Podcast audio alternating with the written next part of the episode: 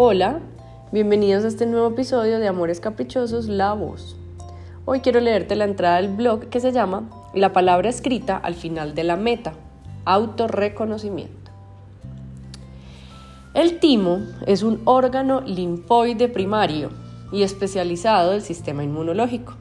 Dentro del timo maduran las células T, que son imprescindibles para el sistema inmunitario adaptativo que es el lugar en donde el cuerpo se adapta específicamente a los invasores externos. Está ubicada entre los chakras del corazón, color verde, y la garganta, color azul. El, el, color que se le da al timo es un verde azul muy parecido a la bola de la parte de arriba de este dibujo. Para los que no pueden ver la entrada, es mi nuevo tatuaje que tiene una bolita color verde azul. Más o menos lo que el timo necesita hacer todo el tiempo es producir estas células que viajan por todo el cuerpo, revisando qué necesitamos para adaptarnos a los invasores externos y qué necesita hacer nuestro sistema inmune para compensar su ataque. Simplemente reconocer lo que somos todo el tiempo para darse cuenta de aquello que no somos y pedirle a ese sistema sabio que nos proteja. ¿Por qué la clase de anatomía de hoy? Bueno, porque yo sin saberlo me hice un tatuaje que tenía todo el sentido del mundo para mi existencia actual. Durante los últimos 36 años he estado recorriendo un camino que se ha convertido en una maratón, donde al final en el letrero de meta está escrita la palabra autorreconocimiento. Estando en una meditación vi esta imagen, la de mi tatuaje, para que fuera mi nuevo dibujo. No sabía que iba a tener tanto, tantísimo sentido. Y allí está todo. El timo, que en su momento ni siquiera sabía que existía, que se encarga del autorreconocimiento de quién soy, con el dibujo de esta mujer adornada que me ha tomado tanto tiempo reconocer que soy, con esta estrella en el centro de su frente que representa la intuición que hay en mí y que cada día se siente más y más propia, con esa luna que enaltece el femenino con el que he hecho las paces y que resume lo que soy y con uno de mis mantras preferidos, de los más poderosos, más valiosos y del que se ha tratado mi existencia entera.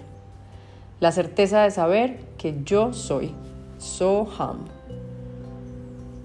El timo es la representación literal de lo que nosotros sabemos hacer, pero ni siquiera sabíamos que hacíamos. Saber quién somos, tener la, la, certeza de nuestra existencia, no perdernos en las fronteras del colectivo, pero al mismo tiempo reclamar nuestro lugar en él, asumir nuestra existencia en nuestros propios términos y confiar en que sabemos lo que tenemos para dar, es la manera simbólica de vivir a través de lo que esta glándula nos enseña.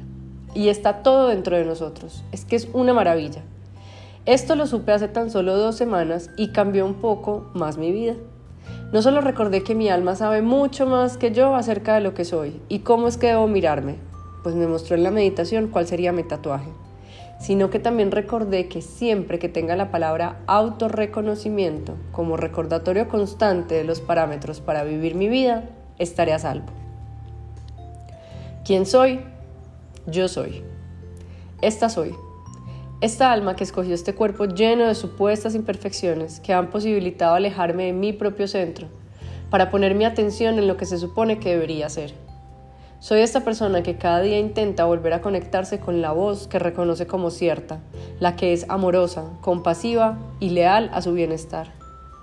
La que se pierde una y otra vez porque permite que los velos ajenos cubran los ojos de la verdad, que no es igual a la de nadie más y que puede, pero al mismo tiempo no puede ser catalogada como única.